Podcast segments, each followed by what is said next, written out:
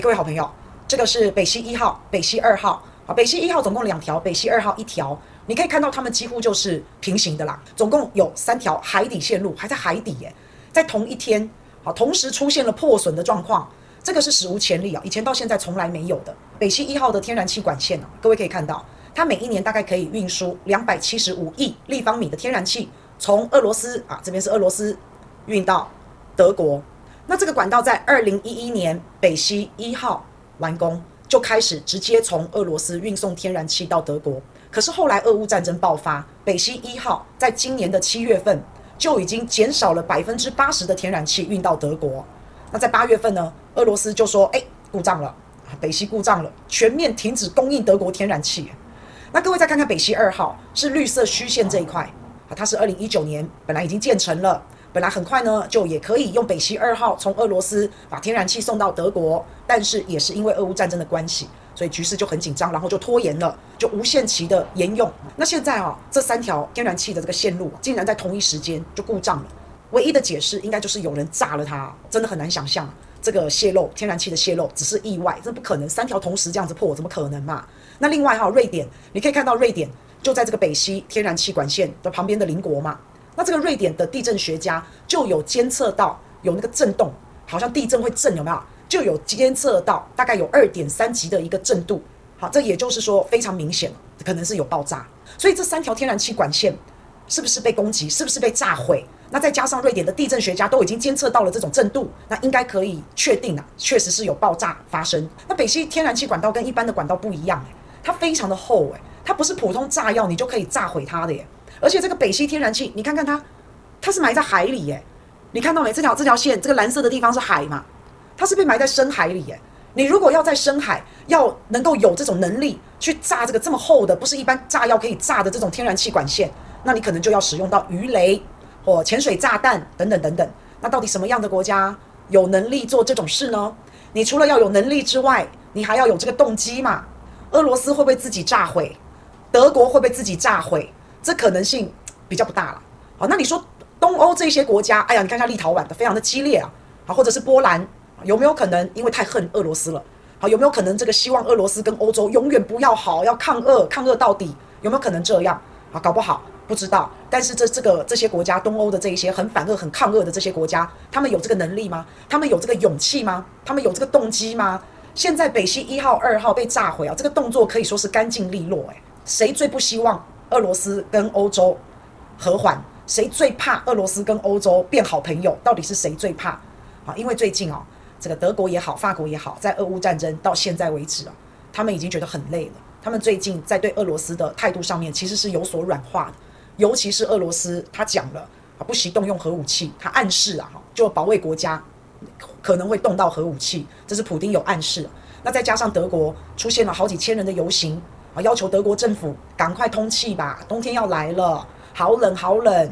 现在通货膨胀这么严重，能源又这么贵，到时候我们不是冷死就是饿死。所以德国呢，他也是非常的苦恼，也有去找俄罗斯商量。那一旦这个北溪管线如果重启的话，讲真的，俄罗斯跟德国跟欧盟他们的关系就会和缓嘛。那为了防止他们关系和缓，我干脆就把它炸了算了，是不是？我让你俄罗斯跟欧洲再也没有任何的理由可以让你们的关系缓和。那现在呢？这个天然气管线被炸了，据说啦，如果恢复，如果修复，可能要好几个月。那他们会修吗？修，修好了以后又不通气，那干嘛要修？好，反正那要修，那也要好几个月。那到时候冬天又过了，那只是啊，你看看现在这些欧洲国家已经没有任何的理由要跟俄罗斯维持好关系了。他们唯一的理由就是北溪天然气管线，啊，现在连这个理由都没有了。所以简单说，破坏北溪天然气的管线。其实就是破坏俄罗斯跟欧盟的关系。那谁最想要破坏俄罗斯跟欧洲的关系？到底是谁？全世界最最不希望俄罗斯跟欧洲好的就是美国跟乌克兰。那我们现在不知道是谁哦，只是说美国的嫌疑真的很大。就算不是美国做的，那也我相信啊，也应该有他的影子存在，或是有他的受益存在。好，那这我们希望啊，俄罗斯赶快把它找出来，赶快把它查出来啊。乌克兰的四个州独立公投，就如同我们之前跟大家讲的一样，这四个州呢即将被并入俄罗斯。那这本来就是俄罗斯要的结果嘛。啊，反正不管怎么样，俄罗斯你说他做票也好，反正西方世界一定会说是俄罗斯操弄的，也不会承认。这真的是并吞呢？哦，真的太夸张了。然后这个局势看起来啊，就是越来越复杂。可是西方跟乌克兰到底会不会有动作？美国跟乌克兰难道就眼巴巴的看着俄罗斯并吞乌克兰这四个州吗？到底会不会有动作？当然会有啊，一定会有动作啊。美国已经说了要加大对乌克兰的支持嘛，在金钱上，在军事装备、武器上，美国希望乌克兰哦去大反攻嘛，去把这四个州再把它攻回来。但有可能攻回来吗？这四个州已经被吞进去俄罗斯的嘴里了，已经到口的肉了，不可能吐出来的。如果真的哈，乌克兰大反攻成功，然后又让俄罗斯很没有面子，那我跟大家讲。那俄罗斯就真的很有可能用核武器报复了，所以这个问题其实是非常的棘手诶，你想想看哦，各位想想看哦，美国也好，西方世界也好，啊，乌克兰也好，他们现在这四个州白白被并吞了，他们不可能放手不管，不可能没有攻动作。那乌克兰也一定会反攻，美国也提供了金钱，提供了武器，要继续武装乌克兰。可是第一个，乌克兰真的有能力夺回这四个州吗？再来，如果真的乌克兰大反攻夺回这四个州，然后让俄罗斯颜面扫地。那一定俄罗斯会有更大的报复，可能就是我们刚刚说的，可能就是核武器啊。那现在俄罗斯征兵三十万预备役，那这些预备役现在要训练，训练训练呢，要送上前线，要送上战场。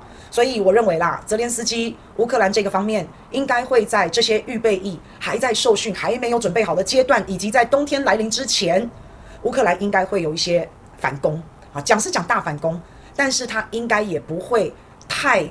激烈积极的把这四个州再把它吃回来。第一个没有能力，第二个也怕到最后啊，你再一直刺激俄罗斯。俄罗斯他如果输了，他真的颜面扫地，他一定用核武器报复了。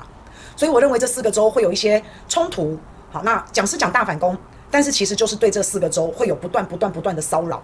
那现在呢，反正看起来西方跟乌克兰反抗动作还是要做，那该反抗的要反抗，西方该支援的要支援，西方该帮助乌克兰的都还是会加大力度。但是能不能真的夺回这四个州？我看是不可能，但是一定会一直骚扰这四个州。那接下来，搞不好西方世界会对俄罗斯加大制裁。